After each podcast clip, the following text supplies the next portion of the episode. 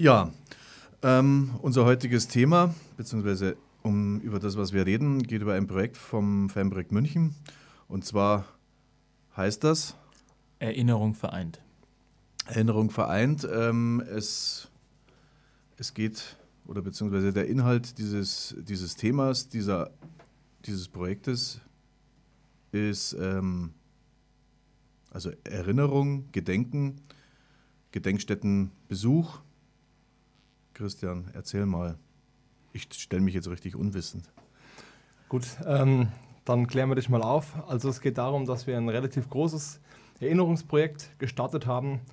Wir als Fanprojekt München in Kooperation mit den beiden Vereinen 60 und Bayern, mit dem NS-Dokumentationszentrum, äh, mit der evangelischen Versöhnungskirche der KZ-Gedenkstätte Dachau, mit dem Jüdischen Museum und der Initiative Nie wieder, ähm, wir haben versucht, ein relativ breites Programm auf die Beine zu stellen mit zwei Studientagen, die erstmal, die haben wir schon hinter uns, die beiden Studientage, zumindest für die blaue Reisegruppe. Wir haben uns im NS-Doku-Zentrum damit beschäftigt, wie kam es eigentlich damals zu der ähm, NS-Terrorherrschaft, wie konnte es zur Verfolgung auf verschiedenen Menschengruppen kommen und äh, welche Rolle hat München dabei gespielt. Das war so der Hauptaugenmerk beim ersten Studientag. Im zweiten Studientag sind wir dann nach Dachau gefahren, haben uns da die KZ-Gedenkstätte angeschaut und haben uns ähm, auch mit dem Thema Verfolgung beschäftigt und auch mit der Rolle, die Dachau zu der Zeit gespielt hat. Und ähm, der größte Teil des Projekts findet jetzt in den nächsten Wochen und Monaten statt, die fünftägige Fahrt nach Auschwitz und Krakau. Und das Ganze haben wir für beide Fangruppen angeboten, einmal für, für Löwen-Fans, einmal für Bayern-Fans. Das identische Programm allerdings ähm, getrennt voneinander, sodass ähm, ja, wir beides, beides für beide Fangruppen anbieten können. Was man ähm, vielleicht noch ergänzen kann, die Vereine sind nicht nur Kooperationspartner, sondern in dem Projekt, gerade an dem zweiten Studientag in der KZ-Gedenkstätte Dachau, haben wir uns am Nachmittag darüber unterhalten, welche Rolle die Vereine, die, die Münchner Sportlandschaft in, während der Zeit, während der NS-Zeit äh, hatten. Also wie, wie sind die Vereine damit umgegangen, wie war die Situation in den Vereinen und ähm, ja, es gab ja auch durchaus unterschiedliche ähm, Verhaltensweisen in den Vereinen. Ja. Also das, das ist ja jetzt sagen wir, wenn man im ersten Moment hört, Fanprojekt, Fanarbeit, Fanbetreuung und dann dieses Thema ist ja vielleicht nicht ganz alltäglich. Es hat ja auch, sagen wir mal, ein bisschen Historie, dass sich gewisse oder manche Fanprojekte schon mit diesem Thema seit längerem auseinandersetzen, sich seit längerem äh, Methoden ausdenken, Projekte entwickeln, die eigentlich das widerspiegeln, was unser Projekt ja auch macht. Also sind, das hat ja eine gewisse Vorgeschichte. Ja, also ähm, Erinnerungsarbeit ist jetzt äh, nicht der klassische Auftrag von einem Fanprojekt. Ne? Das ist in erster Linie die Begleitung äh, der Fanszenen und die Streetwork-Arbeit an Spieltagen oder in den, in den Fanszenen. Ähm, wir in München, das weißt du besser als ich, Lothar, ähm, wir haben, sind ja schon seit langem in Kontakt mit der, gerade mit der Evangelischen Versöhnungskirche Dachau mhm. und auch mit der Initiative nie wieder, ähm, die in, ähm, seinen Ursprung in der evangelischen Versöhnungskirche in der KZ-Gedenkstätte Dachau hat, im Jahr 2004, wenn ich mich da richtig erinnere. Da haben wir ja auch äh, schon mal eine extra Sendung nur über diese Initiative gemacht, die immer rund um den äh, Holocaust-Gedenktag am 27. Januar zu Aktionen aufruft, äh, dass Fanszenen, der, der, der Fußball, die Vereine, ähm, eben der Shoah, dem Holocaust, gedenken. Und am 27. Januar ist eben dieser Befreiungstag durch die Rote Armee von 1945 durch, äh, in, von Auschwitz. Und eben, wie gesagt, mit denen sind wir seit langer Zeit in Kontakt. Dann haben wir in beiden Fanszenen ja ähm, das Glück, dass wir mit Initiativen bzw. mit Gruppen zu tun haben, wie Löwenfans gegen Rechts oder Schickeria, die sich ganz klar antirassistisch, antifaschistisch ähm, engagieren seit, seit vielen, vielen, vielen Jahren, Jahrzehnten eigentlich. Und ähm, insofern ist der, und der Standort München hat, finde ich, da können wir später auch nochmal drüber reden, eben äh, eine ganz besondere Verantwortung in diesem Thema. Das hat man gerade nochmal in dem Studientag NS-Doku-Zentrum ähm, gemerkt. Ja, also äh, da ist mir hängen geblieben, dass einer unserer, ähm, der die, den Rundgang geleitet hat, äh, gesagt hat, die Nazis sind ja nicht wie Aliens von den Himmeln gefallen 1933 und waren dann 45 genauso schnell wieder weg, sondern die, das, das hat ja alles einen Ursprung gehabt und gerade ähm, da, da, hat München eben keine unbedeutende Rolle gespielt. Und ähm, jetzt ja, wie, wie, warum macht man das in der Fanarbeit? Also ich meine, Christian und ich haben ja an einem DFL-Workshop im März 2016 teilgenommen und wir haben ja im Team schon immer mal wieder darüber geredet, dass man äh, mal ja gerne einfach nach Polen fahren würde, die Gedenkstätten Auschwitz sich anschauen würde und dann äh, nach diesem Workshop von der DFL haben wir nochmal engeren Kontakt mit den Fanszenen gesucht und auch mit den Vereinen und gefragt, wie schaut es aus, lasst uns das doch machen. Damals waren auch von Vereinen, von den beiden Münchner Vereinen auch, äh, Christian war noch beim Verein, aber auch von der Fanbetreuung von Bayern waren, äh, war der Markus mit dabei. Und ähm, dann haben wir gesagt, okay, dann gehen wir es an. Dann starten wir so ein Projekt. Ne? Ich meine, Gedenkstätten in Deutschland haben wir schon einige besucht, ähm, die unterschiedlichsten Orte.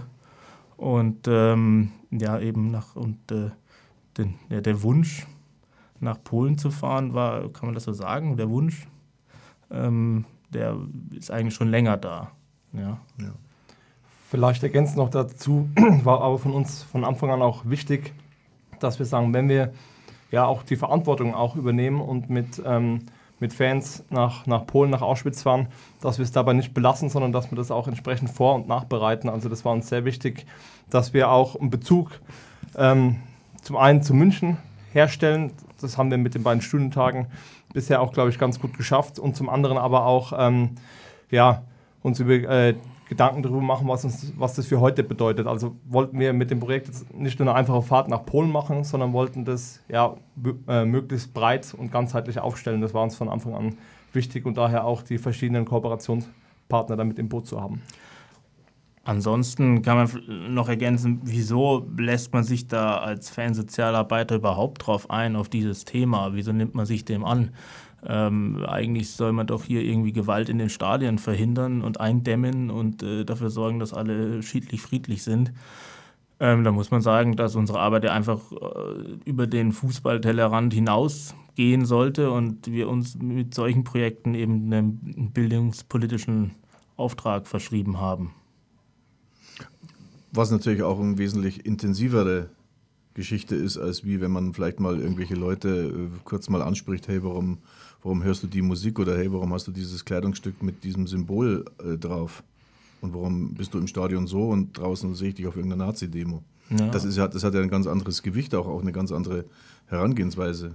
Ja, absolut. Ja. Ähm, gibt es eigentlich, weil wir reden ja immer, ich möchte über den Tellerrand auch schauen, also Fanprojekt München ist das eine, in, in Deutschland gibt es ja knapp 60 Fanprojekte. Es gibt ja einige Fanprojekte, die das ja auch schon länger gemacht haben oder zumindest häufiger oder vielleicht auch schon mal. Da hatten wir ja auch quasi die Möglichkeit, Erfahrungsaustausch äh, zu betreiben und natürlich auch ein paar ja, nützliche Hinweise und Tipps zu bekommen.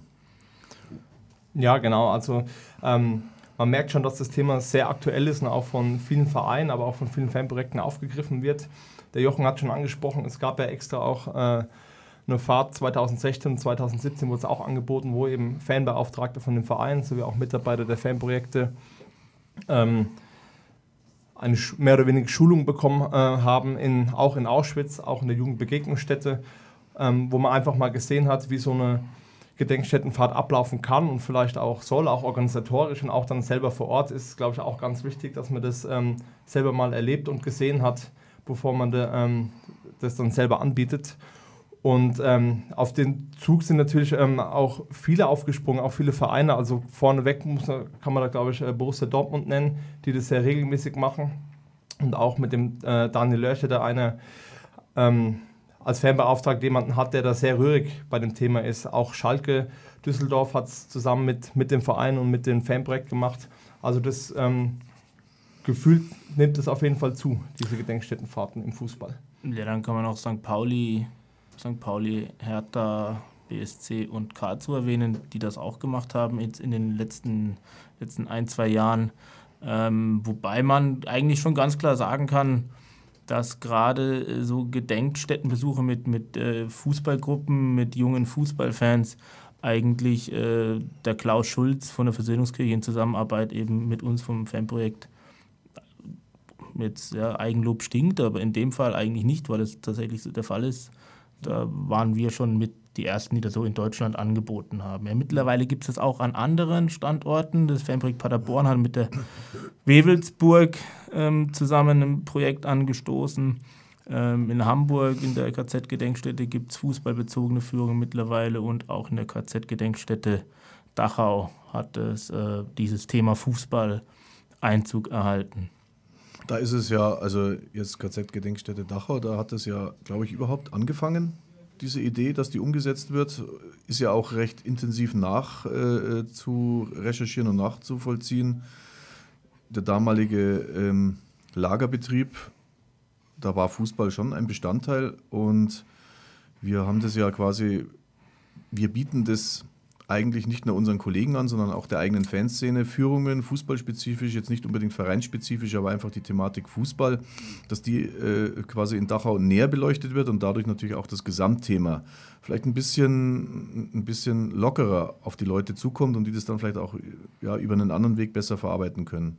Kann man das so das kann man so sagen. Also es gibt keinen tatsächlichen Nachweis, hat der Klaus jetzt noch bei, bei, also mit den Blauen in der KZ-Gedenkstätte den Rundgang hatten gesagt, dass äh, es gibt keinen richtigen Nachweis, dass in Dachau wirklich Fußball gespielt wurde, aber es gab wohl da anscheinend Spiele. Und das andere ist eben, dass äh, am Beispiel Fußball, sei es irgendwie Julius Hirsch, sei es äh, der Name Gottfried Fuchs, sei es ähm, Kurt Landauer, dass äh, Mitglieder dieser Fußballfamilie, angesehene Mitglieder der Fußballfamilie, dann mit dem Anbruch der, der Nazi- Terrorherrschaft äh, einfach ausgegrenzt wurden. Ja? Also Julius Hirsch war, war Nationalspieler mehrfach und äh, der wurde nach, nach äh, Auschwitz deportiert und wurde da ermordet und da hat seine Erfolge als Nationalspieler und sein fußballerisches Können hat einfach keine Rolle mehr gespielt. Und wenn man sowas äh, Leuten erzählt oder gerade Jugendlichen erzählt, dann hat man halt einfach schon einen guten Einstieg in das Thema, ja? Mhm. woran man ihnen äh, deutlich machen könnte, überlegt euch mal euren Lieblingsspieler und ähm, übermorgen oder nach der nächsten Wahl darf der nicht mehr Fußball spielen, nur weil er anders ausschaut oder anders denkt. Ja, nochmal auf München zurückzukommen. Wir haben hier mit, mit Dachau natürlich auch so ein, so ein eigentlich, ja, mit eines der ersten Paradelager, um das jetzt mal in Anführungsstrichen sozusagen, wo es ja letztendlich nicht erst erstmalig so um Vernichtung ging, sondern da waren ja jetzt nicht nur Menschen mit jüdischem Glauben, da waren Widerständler, Kommunisten, Arbeitersportler, Arbeiterführer, also auch die auch sehr viel mit Fußball zu tun hatten. Also das, der, der Einstieg in diese Thematik fängt ja erstmal nicht mit Auschwitz an, sondern wir können hier von München ausgehen, also mit Dachau eigentlich so, was war vor dem Holocaust? Wie du vorher schon erwähnt hast, also ist, die Geschichte hat eine Vorgeschichte. Und die ist ja sehr wichtig, dass man das quasi auch mitnimmt. Ich finde, da da haben wir in München eine gute Gelegenheit. Ich glaube, das ist aber bei, mittlerweile bei vielen, also viele Fanprojekte, die das anbieten, haben ja auch diese Methodik, dass sie da nicht, so, nicht nur so von, von 40 bis 45, sondern wirklich, oder von 33 bis 45, dass die vielleicht ein bisschen weiter gucken. Richtig, das ist ganz wichtig auch bei der gesamten Betrachtung. Das war das, was ich auch vorhin schon angesprochen habe, dass wir nicht 33 anfangen, 45 aufhören, sondern schauen, was passiert vorher und vor allem, was war in der Gesellschaft los. Nur so lassen sich ja auch Rückschlüsse ziehen oder vielleicht auch Schlüsse für die Zukunft ziehen. Ähm, was war gesellschaftlich los, was war in München los, wie, ähm, wie haben die verschiedenen Leute damals getickt, wie kam es denn zur Ausgrenzung, wann ging das los und ähm, wie hat sich das alles abgezeichnet, auch schon ähm, weit vor 33. Und ja, wie du sagst, ist absolut wichtig bei der gesamten Betrachtung und ähm, gehört bei so einem Projekt oder generell auch beim Gedenkstättenbesuch immer mit dazu? Ähm, wir machen weiter bei unserem Thema Gedenkstättenfahrten. Eine davon organisiert das Fanprojekt München. Ähm, Jochen. Lothar. Erzähl mal. Ja, ich sehe schon, heute, heute musst du viel reden. Ja, Besser ist es. Ähm, ja, unsere, unser Gedenkstättenprojekt ist sehr arbeitsintensiv da dürfen wir uns schon nochmal auch drüber unterhalten, was da alles so an Arbeit anfällt. Ist ja auch interessant für die Zuhörerinnen und Zuhörer da draußen, weil so ein bisschen Hintergrundinfo ist nicht verkehrt. Ja, ähm, wie gesagt, der, der, der, der Plan, mal eine Studienfahrt mit den äh, Fanszenen zu den Gedenkstätten Auschwitz äh, zu unternehmen, den gab es eigentlich schon länger. Initialzündung war dann im Prinzip das äh, Angebot der DFL, äh, selber mal erst äh, dorthin zu fahren und einen Workshop mitzuerleben. Und ähm, danach gingen dann quasi die konkreten Planungen los, wie es eigentlich schon erwähnt hat, nochmal mit äh, Verein und Fanszenen Rücksprache gehalten, sollen wir das machen, gibt es Interesse? Und dann gab es von allen Seiten ein klares Ja. Und äh, ja, gut, dann steht mir erstmal vor der Frage, ähm, was kostet das? Und äh, wie wird es finanziert und wie finanzieren wir das? Also unserem normalen Fanprojekt da bekommen wir es nicht gestemmt.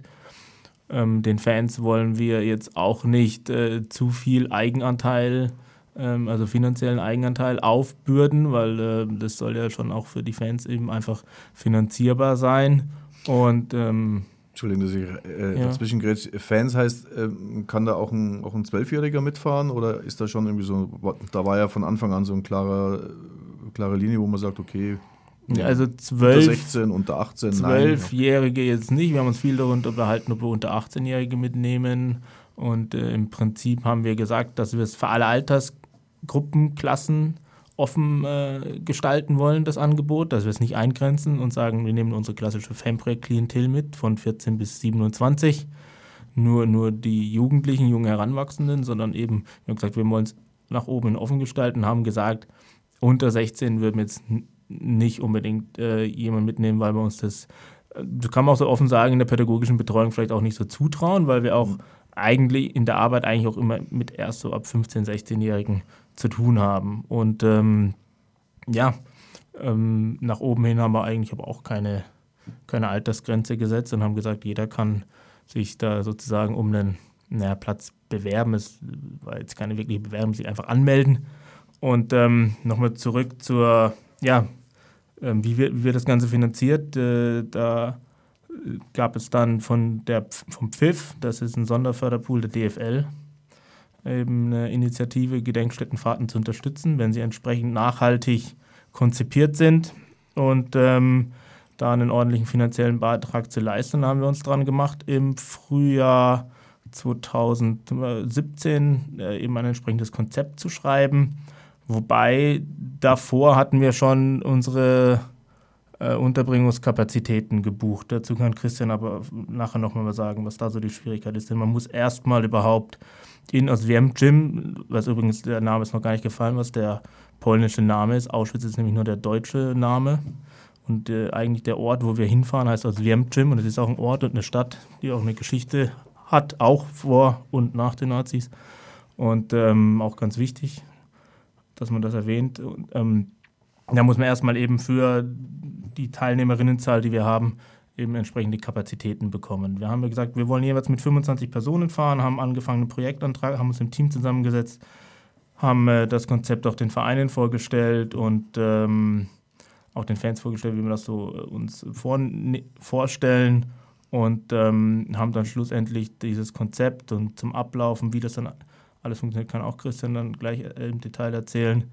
Und dann haben wir es letztes Jahr im Sommer, Juni, dann von Pfiff bewilligt bekommen und dann ging es eigentlich so richtig los. Ja, dann war klar, okay, wir bekommen es gestemmt. Ähm, FC Bayern hat auch gesagt, er beteiligt sich und äh, auch finanziell und bezuschusst das Projekt. Und ähm, dann, dann ging es dann so richtig los an, an Arbeit, wo wir wussten, so, wir können fahren, wir haben das Geld zusammen. Leider, Geld regiert die Welt. Irgendwie muss man hin und zurück kommen, dort übernachten, ähm, etc. pp. Aber es ist ja, es ist ja zumindest ja, erfreulich oder, oder na, erstaunlich, wäre jetzt gemein gesagt, aber doch erfreulich, dass halt der Fußball, in dem Fall ist ja Pfiff ein Projekt vom Fußball, ja. finanziert, dass äh, quasi von Seiten des Fußballs da doch einiges zur Verfügung gestellt wird an finanziellen Mitteln, damit diese, ja, diese Idee, aber auch, auch das Bewusstsein dafür einfach ein bisschen geschärft wird in der gesamten. Also, da hat sich, da hat sich eine, da hat sich eine ganze Menge getan. Also ähm, äh, der, der Fußball, ich würde auch sagen, so der Druck auf den Profifußball, auf DFB und dann auch später auf DFL ist eigentlich auch seit der WM 2006. Wir beklagen uns ja als äh, Fans, äh, als Fanprojekte oder die aktiven Fans beklagen sich immer mit, mit WM 2006 ist alles schlimmer geworden, der ganze Kommerz hat Einzug gehalten, das stimmt sicherlich. Andererseits ist aber auch der Druck auf äh, den, den Profifußball größer geworden, seiner gesellschaftlichen Verantwortung nachzukommen. Ja? Sei es Projekte, eben diese Gedenkstättenprojekte, sei es äh, Projekte, wie wir auch in München haben, Lernort Stadion oder Lernen mit Kick. Ja? Das ist auch immer sukzessive gewachsen, wo einfach klar war, der Fußball äh, muss, muss der Gesellschaft auch was zurückgeben. Und das, äh, der Julius Hirsch-Preis, äh, den, die Initiative Nie wieder, ähm, quasi dem, dem DFB äh, angeraten hat, doch zu initiieren ja, zu Ehren von Julius Hirsch, dem ehemaligen Nationalspieler, einen Preis für antirassistisches Engagement im Fußball auszurufen. Und ähm, das ist alles so, äh, ja, in den 90er Jahren war da noch nicht viel. Ja. Und äh, ich meine, bei Bayern, Geschichte von Kurt Landauer, Wiederentdeckung durch die Fans und so weiter, bis hin 2013 Ernennung zum Ehrenpräsident, ist auch nochmal eine ganz spezifische Geschichte, wo man auch quasi das auch so ähm, in, in in diese Abfolge einreihen könnte. Aber auch da äh, ein, ein, schönes Beispiel, quasi erst auf Initiative von, von aufmerksamen, engagierten Fans ja. äh, ist quasi das Signal und auch, auch dadurch folgende Aktionen quasi erst irgendwie losgegangen. Schwerfällig, man, es hat gedauert.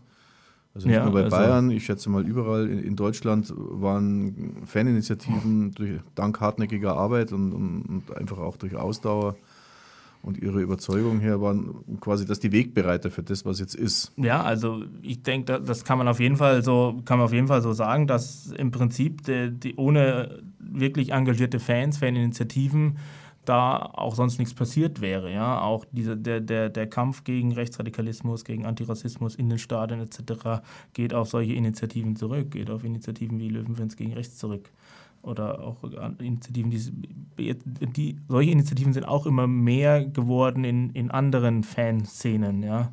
Sei es zum Beispiel irgendwie sowas wie Beispielverein jetzt bei Borussia Dortmund. Ähm, und ähm, das, äh, die, die Fußballvereine haben sich da leider immer schwer getan, so sich davon selbst zu engagieren, kann man sagen. So oh Gott, wir haben Rechte im Stadion, das, äh, na, da sprechen wir besser nicht drüber. Gell? Also das macht man, na, das gibt es einfach nicht. Ja, gell? Und, oder sie sind ja auch nur Fans und na, wissen wir nicht, was. Eigentlich wussten sie, haben wir Unsicherheit gehabt, wussten nicht, wie sie damit umgehen können. Anstatt dass sie hinstellen und sagen, wir zeigen klare Kante, und äh, bestärken uns da selber positiv darin, dass wir, so, dass wir mit solchen Gedankengut nichts zu tun haben wollen. Ja? Dass man zum Beispiel Bremen hat da eigentlich vorbildliche Arbeit geleistet mit der ähm, Antidiskriminierungs AG, die äh, dann Fanprojekt Verein, Fanszene gemeinsam gesagt haben, wir wollen eigentlich eine, eine bunte, äh, offene Kurve haben. Hm. Und ähm, wo man in der Außendarstellung einfach positiv damit umgeht, ja? dass man äh, keinen Rassismus, keine Diskriminierung im Stadion mag. Ja. ja, interessant, dass die Vereine da erst so spät dahinter gekommen sind. Man, man, könnte ja sogar manchen Vereinen unterstellen, dass da auch dann kommerzielle Interessen dahinter stecken, dass sie sich ihrer Vergangenheit oder der Geschichte des deutschen Fußballs oder der spezifischen Vereinsgeschichte anders, anders öffnen, vor allem auch viele Details in der Historie nach außen kehren. Aber man will ja jetzt nichts Schlechtes dem Ganzen noch drunter bauen, ist es ja schön, wie es gerade ist. Es also ist, ist, ausbaufähig, sagen wir mal sowieso. Es ist schön, wie es gerade ist. Ähm, ich höre schon raus, auf was du vielleicht hinaus willst, dass ich das jetzt sage. Und äh, ja, da, natürlich spielt es durchaus auch in die Karten, dass das äh, Produkt Fußball einfach noch, äh, wie soll man sagen, glatter wird, kantenfreier wird, wobei halt trotzdem, muss man sagen, Rassismus, Rechtsextremismus, äh, sorry, das ist nicht Politik, das ist einfach eine Einstellung, äh, die menschenverachtend ist und das braucht es halt einfach tatsächlich nicht. Ja. Themawechsel. Nein, nicht Themawechsel. Wir sind vorher äh, äh, stehen geblieben, weil wir wieder zurück wollen. Wie organisiert man so ein Projekt? Was, was steckt da für ein Arbeitsaufwand dahinter? Also nicht, um uns hier so hervorzuheben, sondern einfach, damit ein bisschen nachvollziehbar wird. Ähm, dann geht es ja los, die Leute anzusprechen. Leute können sich anmelden. Wir müssen dieses äh, Projekt bewerben. Wir müssen Leuten erklären, was machen wir da überhaupt. Wir müssen da quasi tatsächlich, also so wie wir es als Streetworker gewohnt sind, auf die Leute zugehen, oftmals jeden Einzelnen in langen Gesprächen überzeugen. Naja, überzeugen vielleicht nicht, aber zumindest einfach erklären, nochmal erklären und ihm vielleicht auch empfehlen, dass er es weiter sagt. Wie sind die Erfahrungen gewesen? Also die Besonderheit äh, bei einer Fahrt nach Oswiecim ist vor allem, dass es natürlich sehr gefragt ist. Und ähm, wir haben uns schon vorgestellt, eben wie es jetzt auch gekommen ist, dass wir da mindestens äh, drei, vier Nächte bleiben. Und ähm, da geht es erstmal darum, sich um die Unterkunft zu kümmern. Ähm, wir sind jetzt in der Jugendbegegnungsstätte in Oswiecim, wo wir auch vor zwei Jahren schon, Jochen und ich waren und fanden das für sehr geeignet, gerade mit so einer Gruppe ähm, dort, dann, dort dann zu wohnen für die Zeit. Und das ist, war der allererste Schritt, dass wir erstmal ähm, einen Termin gefunden haben, wo wir mit, mit einer Gruppe von 20, 30 Leuten zu der Zeit ähm, dort sein können. Und das nächste ist dann auch die Rundgänge in den äh, Gedenkstätten zu buchen, weil auch das natürlich sehr gefragt. Da ist immer viel los, egal zu welcher Jahreszeit. Auch jetzt im Februar, März, wenn wir da hinfahren, werden wir mit Sicherheit nicht alleine sein. Und das waren die zwei größten Herausforderungen. Erstmal überhaupt einen Termin zu finden, ähm, wann wir eben in dem Fall zwei Termine äh, zu finden, wann wir da mit den Gruppen hinfahren können. Das war das Erste und erst dann, wie, wir die, wie der Termin stand, wie auch die Rundgänge standen, sind wir so richtig in die Planung eingestiegen mit, mit dem äh, Antrag bei Pfiff, mit den verschiedenen Kooperationspartnern sie anzusprechen und äh, mit der inhaltlichen Planung auch, was die Studientage angeht und auch mit dem äh, Programm für Oswiecim und Krakau selbst sind wir dann erst wirklich eingestiegen und wie das alles dann stand, das war dann ungefähr im äh, Juni, Juli letztes Jahr, ähm, sind wir dann langsam auch mit der Bewerbung gestartet, sodass wir das in den verschiedenen Kreisen, Löwenfans gegen Rechtsschickeria, in den Fanszenen schon mal angesprochen haben und dann auch unsere ähm, Internetseite, wo wir, wo wir alles dokumentieren, wo auch die Teilnehmerinnen die Möglichkeit haben, ähm, die Fahrt oder das äh, gesamte Projekt zu dokumentieren auf äh, erinnerung-verein.de. Ähm, damit ging die Bewerbung dann eigentlich los. Und wie du schon gesagt hast, ähm, auch im, in unserem Arbeitsalltag bei Spielen am Streetwork-Bus, bei verschiedenen Treffen, das immer wieder vorzustellen, auch eben bei beim, beim Verein immer wieder in, weil es ja auch ein gemeinsames Projekt ist, immer wieder Rücksprache zu halten. Und dann ähm, ging eigentlich so die richtige Programmplanung auch weiter. Ja. Vielleicht stelle ich noch kurz das Programm vor, was uns die nächsten Tage dann erwartet. Also die blaue Gruppe fährt jetzt schon nächsten Samstag. Fahren wir, fahren wir nach ähm, Oswiecim. Es geht morgens in der Früh los. Wir haben uns entschieden, mit dem Reisebus zu fahren, weil ähm, die praktischste Lösung für uns ist. Also selber zu fahren mit äh, 20 Personen mit verschiedenen Autos es ist, ist eine weite Strecke und da haben wir uns für, für den bequemeren Reisebus entschieden.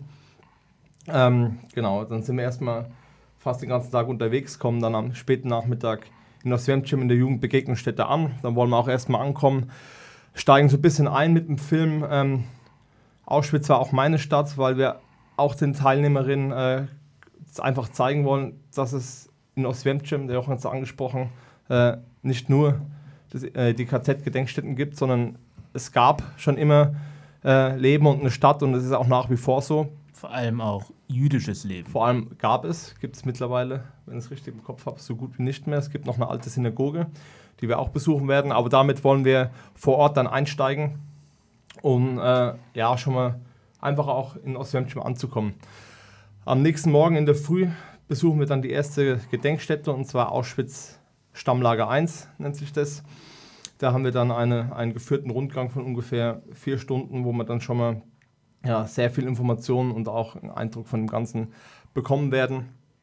Genau, und ähm, am Nachmittag wollen wir uns dann eben auch die Stadt aus Wemtschem anschauen, die alte Synagoge und uns ein bisschen äh, mit beschäftigen, wie kann man, wie konnte man zu der Zeit damals, wie die Konzentrationslager aktiv waren, leben, wie kann man heute hier leben und ähm, wollen uns der Frage ein bisschen nachgehen. Am nächsten Tag haben wir dann wieder einen geführten Rundgang, vier Stunden in der äh, Gedenkstätte im ehemaligen Vernichtungslager Birkenau. Und genau, das ist der große Inhalt in Oswiecim. Am nächsten Tag wollen wir noch so ein bisschen Teilnehmerinnen offen lassen, ob wir nochmal ähm, ins Stammlager, in die Gedenkstätte äh, Stammlager 1 fahren und die, es gibt verschiedene Länderausstellungen, die das ganze Thema nochmal aufgreifen, ob man sich das nochmal anschaut oder eben schon bei Zeit nach Krakau fährt. Dort verbringen wir dann auch noch einen Tag und einen gemeinsamen Abend im äh, ehemaligen äh, jüdischen Viertel Kasimirs.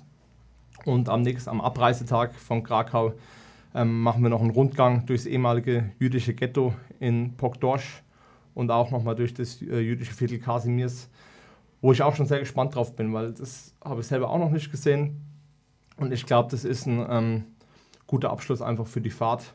Und dann drei, vier, fünf Wochen später schauen wir mal, wenn wir das Ganze dann beim Reflexionstreffen im Jüdischen Museum hier in München ausklingen lassen. Also man hört auch raus, also das ist ja also jetzt nicht nur die Sicht auf die Deutschen, die Nazis, die die, die, die Lager betrieben haben, die die ganze Politik äh, arrangiert haben, sondern es ist auch wichtig, dass man auch aus Sicht verschiedenster Menschen aus verschiedensten Ländern quasi diese Thematik näher gebracht kriegt. Also so habe ich das verstanden, dass da eben auch aus, weil du gesagt hast, verschiedene Länder aus, ähm, Länderausstellungen. Länderausstellung, ja. ja. Das halte ich ja für ein sehr wichtiges, äh, einen sehr wichtigen Punkt. Absolut, ja. Auch das ist natür äh, natürlich ein Thema, haben die äh, wir Deutsche dann einen ganz anderen Umgang damit wie verschiedene andere Länder. Auch das zu sehen, auch wie das aufgearbeitet wird, ist natürlich sehr interessant. Und wünschenswert wäre natürlich auch, dass wir da ein bisschen in die Diskussion kommen, wie gehen die Polen damit um? Also mhm. ist ja in ihrem Land. Ähm, auch da gibt es eine andere Umgangsweise, wie das ähm, wie das bei uns zu Lande ist. Also das sind auch Themen, die, wenn es die Zeit bietet, äh, gerne diskutiert werden können. Oder vielleicht kriegt man das auch vor Ort selber ein bisschen mit. Ja. Bietet sich ja auch die Möglichkeit, einfach das mal laufen lassen, wenn man sagt, man hat noch so einen halben Tag zur freien Auswahl. Vielleicht finden sich irgendwelche Leute, die, wo man über, über ein Getränk ins Gespräch kommt und einfach auch mal die, diese Thematik auch mal kurz beschreibt. Das öffnet ja auch viele Horizonte. Gehört auf einer dazu, ganz niederschwelligen absolut, ja. Art und Weise. Jochen nickt. Ich nicke zustimmend. Ah, du musst was sagen. Mir fehlen die Worte. ist eigentlich das Projekt? Wir haben es jetzt ausführlich vorgestellt. Es ist ein sehr bewundernswertes, ein sehr inhaltsreiches, ein sehr tiefgreifendes Projekt. Wie schaut es denn da aus mit der, wie sagt man heutzutage, Nachhaltigkeit? Also wir machen das schön und gut, da können wir uns in, da können wir uns in die Sonne stellen und glänzen, aber bringt es was? Ich meine, bringt es was, wenn wir nach A, Auschwitz fahren, bringen überhaupt Gedenk, äh, KZ-Gedenkstättenfahrten was. Wir haben ja parallel dazu äh, schon seit längerem auch eine Diskussion, Pflichtbesuch von, von Schulklassen in KZ-Gedenkstätten, muss das sein, soll das sein? Ja, könnt ihr da was sagen, wieso die, die weiteren Ideen oder, oder, oder die Gedanken für die Zukunft sind oder überhaupt zu dem Thema? Nachhaltigkeit davor, danach? Also vielleicht zu deiner ersten Frage erstmal. Ähm, wem bringt das was? Ich glaube, jetzt für unser Projekt gesprochen, die Teilnehmerinnen und Teilnehmer in Summe ungefähr 50 Stück. Da wird es jedem Einzelnen was bringen, bei diesem Projekt teilzunehmen. Ähm, Nachhaltigkeit. Zum einen würden wir uns natürlich wünschen, dass ähm, mit dem Reflexionstreffen die ganze Geschichte nicht abgehakt ist, sondern dass sich entweder untereinander was entwickelt oder dass es auch Ideen gibt. Muss ja nicht immer von uns sein, aber es kann ja auch von den Teilnehmerinnen äh, Ideen kommen, lasst uns nächstes Jahr woanders hinfahren, zu einer anderen Gedenkstätte oder eine ganz andere Thematik, dass sich da Synergien bilden. Ähm, ich glaube, dass wir jetzt mit der, mit der ersten Fahrt relativ viel Aufmerksamkeit auch ähm, auf dieses Projekt ziehen. Auch, wir haben auch schon von einigen gehört, die jetzt äh, dieses Mal nicht mitfahren können, ähm, ob wir das wieder anbieten. Also ich glaube, das Interesse oder die Aufmerksamkeit ist schon da, dass, ähm, dass es auch in den nächsten Jahren ähm, diesbezüglich was gibt. Auch das wäre eine Art von Nachhaltigkeit, wenn wir es nicht nur einmal machen, sondern die zweite Fahrt dann nach Sobibor oder sonst wohin fahren. Es muss auch nicht immer Auschwitz sein, auf deine Frage. Ähm, aber da gehen wir gleich noch ein bisschen genauer drauf ein. Es wäre natürlich wünschenswert, dass, ähm, dass das Projekt im, nach, dem, nach April oder Mai dann nicht abgeschlossen ist, sondern auf welche Art auch immer, es liegt natürlich auch an den Teilnehmerinnen und Teilnehmern, weitergeht. Also ich würde mich ähm, sehr freuen, wenn äh, die, dieses Projekt, der Projektname Erinnerung vereint, nicht nur dafür 2017, 2018 steht, sondern wenn es vielleicht ähnliche Züge annimmt wie, wie die Initiative Nie wieder. Dass man einfach, dass es einfach äh, etwas, was, was sich zu etwas Festem entwickelt. Ähm, zu, ähm, nur da, da, muss man jetzt einfach mal schauen, wie, wie, ja, wie es Christian gerade erklärt hat, was, was kommt danach, wenn das Projekt jetzt an sich, diese Projektphase an sich natürlich erstmal abgeschlossen ist. Ähm, zu, zu deiner Frage, bringt das was, dorthin zu fahren? Ich hab, es war sehr ich, vereinfacht, aber. Es war sehr vereinfacht und heutzutage muss man ja einfache Antworten liefern, ja, ähm, und wobei die Welt natürlich nicht einfach ist. Ähm, ich habe die Hoffnung, dass es was bringt. Wobei man natürlich ganz klar sagen kann, dass wir mit Personen fahren, die haben sich freiwillig gemeldet. Ich meine, Fanprojektarbeit ist ja immer auf freiwilliger Basis. Wir sind nie, wir sind in keinem Zwangs- oder Pflichtkontext unterwegs. Ähm, es ist nicht vergleichbar mit einem Pflichtbesuch einer Schulklasse. Die Leute haben sich auf freiwilliger Basis angemeldet, wir haben es angeboten, die Leute haben sich angemeldet und wir haben es im Prinzip auch mit, oder nicht nur im Prinzip, wir haben es mit Personen bei Blau über Rot zu tun, die sich für diese Thematik einfach schon interessieren oder in diesem auch schon antirassistisch etc. Äh, gegen Diskriminierung engagieren.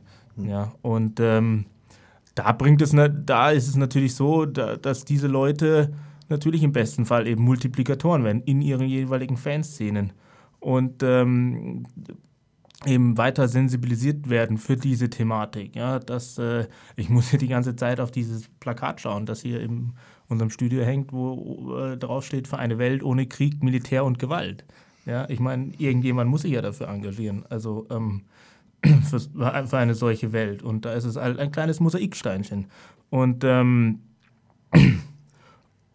ja, und dass eben die Leute und dass man eben die Leute auch in ihrem Engagement bestärkt. Also das ist, sage ich mal so, äh, obwohl sie natürlich, obwohl wir, wir, müssen sie nicht unbedingt aufklären. Denen ist alles bewusst, dieses Nazi-Verbrechen. Die wissen, dass sechs Millionen Juden äh, ermordet wurden. Ähm, aber sie werden in ihrem Engagement bestärkt und ihr, die werden darin bestärkt, ihren Weg in ihrer Fanszene weiterzugehen oder in ihrem Leben weiterzugehen und eben das finde ich ist mit so das, das wichtigste Ziel. Und im besten Fall entwickelt sich halt etwas, ähm, entwickelt sich noch etwas daraus. Ja? Dass dieses, diese Erinnerung vereint, das bedeutet ja auch, dass man, also wir sitzen jetzt hier vereint und reden über diese Thematik. Die Gruppe an sich wir, gedenkt gemeinsam, fährt dorthin. Und da, das ist auch etwas, wofür Erinnerung vereint steht, dass eine Gruppe zusammen an, an, an diese Verbrechen erinnert ja, und dass es einfach nicht vergessen wird. Was dann auch Voraussetzung ist, dass man quasi, äh, jetzt mal zynisch gesagt, abseits von dem Highlight Auschwitz, auch die, die, hm, die vielen anderen Gedenkorte, die es in unserer näheren Umgebung gibt, die es auf Routen, wenn wir zu Auswärtsspielen fahren, die es in, in Bayern, in jedem Bundesland eigentlich gibt, dass die genauso an Bedeutung gewinnen oder hm, quasi dass man dieser Bedeutung bewusst wird, welche Historie und welche, welche Schicksale und welches Leid quasi diese kleineren Gedenkorte eigentlich auch verbinden. Da sind ja, also geschichtlich haben wir ja, also gerade wir in München oder in Bayern, ich meine, wenn man da an die Zigeunergesetze denkt, an, ans Zigeunerbuch von 1905 oder als, der erst, als der, nach der Revolution der erste Ministerpräsident nach der Ermordung von Kurt Eisner quasi äh, die das Thema Ostjuden ziemlich hart und barsch angegangen ist, ähm, quasi die Ausweisung angeordnet hat, da merkt man ja, dass es Etappen schon vor dem Bewusstsein, ah, da waren die Nazis am Werk, dass es da schon viele ähm, historische Sachen gibt, da wo man innehalten muss und wo man quasi mit der, mit der geschichtlichen Aufklärung, aber auch mit der Bewusstseinsschärfung anfangen kann. Ja, absolut, ähm, gebe ich dir natürlich recht. Ähm, auch aus, aus dem Winkel sehen wir ähm, unser Projekt oder jetzt auch die Gedenkstättenfahrt einfach als Anstoß. Auch das kann natürlich ein nachhaltiges Thema sein, zu sagen, jetzt beschäftigen wir uns doch ein bisschen mehr mit, mit München, jetzt auch unabhängig jetzt von vielleicht Dachau. Es gibt, wie du sagst, viele Orte, wo man heute vorbeiläuft und äh, gar nicht mehr weiß, was, was eigentlich war. Und wenn es äh, gemeinsam dafür zu kämpfen ist, dass wieder ein äh, Gedenkschild oder sowas drankommt, dass man sich einfach an den Orten erinnert. Und wenn wir damit mit unserem Projekt oder auch mit Erinnerung vereint anstoßen können, dass sich Leute dafür engagieren oder zumindest damit auseinandersetzen und vielleicht auch in diese Richtung sich zukünftig Gedanken machen oder auch arbeiten, dann ähm, wäre das wäre das schon mal ein sehr großer Schritt und das wäre auch eine Art von Nachhaltigkeit, die wir uns natürlich wünschen würden. Vielleicht noch ganz kurz, weil du das vorhin so gesagt hast, Auschwitz als Highlight. Ja? Ich meine, Auschwitz ist, äh, klar, Auschwitz steht für den symbolischen Ort der, der, ähm, der Ermordung der Juden durch die Nazis. Ähm, das, das, äh, deswegen fährt man da in erster Linie hin. Natürlich gibt es viel, viel, viel. Es gibt Sobibor, Majdanek, Belzec, die haben genauso hohe Vernichtungsraten, sind aber viel, stehen aber so im Schatten von Auschwitz. Deswegen haben wir zum Beispiel auch Christian ja auf eine Fortbildung geschickt von der äh, Zentrale, Bundeszentrale für politische Bildung. Die hat sich genannt im Schatten von Auschwitz. Es gibt viel, viel mehr. Mhm. Ja, und auch gerade in München oder, ähm, und man muss auch vielleicht gar nicht dahin fahren. Es gibt auch in München so viele Orte. Ich rate wirklich jedem mal ins NS-Doku-Zentrum zu gehen und sich anzuschauen, was hier eigentlich los war. Oder auch in die KZ-Gedenkstätte Dachau, wie viel Außenlager es da war. Ja? Und das ist sicherlich auch ein Weg, in der Erinnerungsarbeit immer so einen lokalen Bezug herzustellen. Den versuchen wir jetzt in unserem Projekt her herzustellen über den Sport, über den Fußball, über die Fußballvereine, über deren Rolle und ähm, über, äh, einfach über diesen, diesen München-Bezug an sich. Ja? Und ähm, weil ich glaube, dann erreicht man immer die Leute und da gibt es sicherlich viel, viel mehr. Ja? Und wir haben jetzt halt auch erstmal Auschwitz gewählt, wobei wir uns in unserem Projekt, ich meine, Christian und ich waren in Krakau. Man kann, man kann Tagestour nach, nach Auschwitz machen. Da fährt man zwei Stunden in, in den Stammlager, dann fährt man, wird man schnell rübergefahren ins äh, Gedenkstätte Birkenau und dann fährt man wieder nach Krakau zurück. Ne, acht Stunden und, und dann der Tag ist vorbei und dann kann ich Kreuze machen, wie wenn ich irgendeinen Ground gemacht habe. Ja? Ich meine, das ist nicht unser Anspruch, da haben wir, das glaube ich, haben wir ausreichend ja. dargestellt, einen ganz anderen Ansatz gewählt, der uns auch damals eben in dem DFL-Workshop von äh, Daniel, Robert und, und ähm, Andreas vorgezeichnet wurde. Das ist da einfach, ähm, das wird dem Ort einfach nicht gerecht. Ja. So sollte man es definitiv nicht machen. Genauso wie so ein Schulklassenbesuch, Pflichtbesuch, was jetzt eben auch viel in den Medien ist. Jetzt fahren wir mal, morgen fahren wir mal nach Dachau, gell, und dann lernt ihr mal was und dann fahren wir wieder heim. Und da haben die Schüler gar keinen Bock drauf, da werden es durchgeschleift. Auch da bedarf es, um damit einfach einer gescheiten Vorbereitung und Nachbereitung. Ja. Und nicht einfach nur so, Pflichtbesuch und der Klassenlehrer hat es abgehakt und kann es im äh, irgendwie, was weiß ich, in der Kollegschaft, äh, mir jetzt nicht genug aus, wie das also läuft in, den, in die Schulen, aber kann sagen, ja, ich war mit meiner Klasse da, ich habe es gemacht. So sollte es natürlich nicht laufen. Ja. Das ist eben, sondern da braucht es immer anständige Vorbereitung, Nachbereitung und einen klaren Bezug. Ja. Vielleicht ist es für Schulklassen auch besser, dass man zu einem Ort geht, der unmittelbar äh, um die Ecke von der Schule ist. Weil man muss sich ja nun mal die Karten anschauen. Es gab überall Zwangsarbeiter, Außenlager etc. pp. Ja, Milbertshofen ist ja jetzt in München auch so in der Diskussion, wo auch mit, mit dieser Baracke, wo jetzt auch nochmal vier Leichen gefunden wurden. Und, wo äh, was sichtbar ist. Wo auch was sichtbar ist ja. sogar, ja. Ähm, und äh, genau. Ja, das, äh, klar, was das Thema Schule betrifft, da, da, müsste der Lehrplan ganz anders gestaltet werden oder, oder, oder vielleicht zu der Thematik intensiver aufgearbeitet werden. Also da kann man ja Kritik üben oder, oder es sein lassen. Für uns jetzt als Fanprojekt oder in der Arbeit mit Fußballfans, mit jugendlichen Fußballfans hauptsächlich, ist es halt tatsächlich die, die einfachste Methode in Verbindung mit Fußball, in dem Fall meistens, hey, wir fahren zum Auswärtsspiel, fahren aber, wenn wir zu dem Auswärtsspiel fahren, machen wir noch einen kleinen Umweg und schauen und da und dahin. Und das muss dann nicht immer das gigantische Vernichtungslager sein, sondern es langt ja manchmal auch ein, ein noch bestehender äh, KZ-Friedhof, ein, ein, ein, eine freie Wiese mit einer Gedenktafel. Ich finde, das lohnt und rentiert sich, wenn man da halt schnell noch eine halbe Stunde einen Abstecher macht, informiert sich vorher, erzählt ein bisschen Historie, ein bisschen Hintergrund und fährt dann weiter. Und auf dem Weg, bis man dann am Stadion angekommen ist, äh, hat man dann vielleicht noch die Möglichkeit, eine halbe, dreiviertel Stunde über dieses Thema noch ein bisschen entspannt zu diskutieren. Dann ist okay, aber ich glaube, dass das bei vielen hängen bleibt. Auch wenn dann natürlich dann das Fußballspiel kommt und danach hat man gewonnen oder verloren und die Diskussionen drehen sich garantiert nicht mehr um die Zeit von damals. Aber ich denke, dass, dass diese Richtung, glaube ich, schon eine gute ist, wo man eben auch jugendliche Fußballfans, die ja eigentlich nur am Wochenende mal ihre Ruhe haben wollen und einfach nur Fußball schauen wollen und Party, glaube ich, doch kriegt. Also ich, ich, kriegen meine ich jetzt nicht hier, dass wir sie einfangen wollen, aber ja. nein, aber mit diesem Thema zumindest mal konfrontieren. Ja, also ich gebe dir da völlig recht, es muss nicht immer nur Auschwitz sein und es, äh, und, und die dortigen Gedenkstätten. Es, ist, es sind ja auch völlig äh, fast konträre Ansätze in der Gedenkstättenpädagogik, in der Gedenkstättenarbeit. Ja, also Auschwitz ist natürlich, die Gedenkstätten dort sind sehr anschaulich, auch sehr plakativ. Die, die gehen einem sehr nah. Andererseits muss ich sagen, ich war, ähm, egal in welche KZ-Gedenkstätte ich bisher war, mich äh, trifft es jedes Mal. Und egal ob ähm, so gut wie, wie, wie nichts mehr wie nichts mehr da ist und nichts mehr zu sehen ist oder ob äh, noch sehr viel zu sehen ist, wie es eben zum Beispiel in Auschwitz der Fall ist. Ja. Oh. oh, da fehlen einem die Worte. Ja, äh, weil du gesagt hast vorher, ähm, das NS-Doku-Zentrum in München, also das ist wirklich äh, jedem zu empfehlen, finde ich. Vor allem sollte man auch da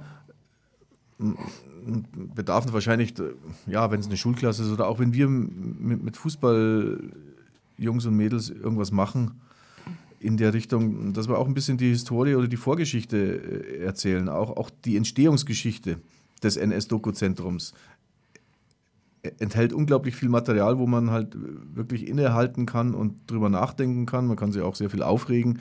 Warum ist das NS-Doku-Zentrum in München erst jetzt entstanden und nicht schon vor 40 Jahren, vor 50 Jahren? All das sind so, so, so Themen. Ich das sind alles Diskussionen, die man auch mit Jugendlichen führen kann. Ja, genau. Oder mit, mit Leuten an sich, wenn man über die Thematik erinnern. Genau. Spricht, ja. Und ich bringe das Beispiel bloß, um, um gleich zu sehen, wie, wie vielfältig man diesen Geschichtsbereich aufarbeiten kann. Der ist ja eigentlich offen. Ja, absolut, bei, weil du das NS-Doku-Zentrum nochmal ansprichst. Also wie gesagt, geht's hin, schaut sich an. Die Rolle von München äh, in, äh, als Hauptstadt der Bewegung, wie sie äh, damals genannt wurde. Ähm, ist dort sehr anschaulich dargestellt auf vier Stockwerken, fünf Stockwerken. Und äh, wir möchten euch ganz herzlich einladen. Am 22. März werden wir nämlich ähm, im NS-Doku-Zentrum sein, dort auch eine Projektvorstellung durchführen. Ähm, diejenigen, die jetzt hier zugehört haben, werden dann viel, viel bereits gehört haben und wobei wir genau in diese Diskussion, die wir jetzt am Ende geführt haben, dort anknüpfen würden, denn wir werden nach der Projektvorstellung noch eine Podiumsdiskussion haben mit ähm, unter anderem Jutta Fleckenstein vom Jüdischen Museum, voraussichtlich äh, zwei Teilnehmerinnen und ähm, im besten Fall noch einen Mitarbeiter einer KZ-Gedenkstätte und uns vom Fanprojekt. Genau, und 22. März, 19 Uhr im NS-Doku-Zentrum. Wenn wir schon beim Bewerben sind, würde ich gerne nochmal auf www.erinnerung-vereint.de hinweisen, wo man das Projekt weiterhin verfolgen kann. Ja, dann sagen wir vielen Dank fürs Zuhören. Bis in zwei Monaten. Vielen Dank und Servus, schönen Abend. Ja. Ciao, Servus.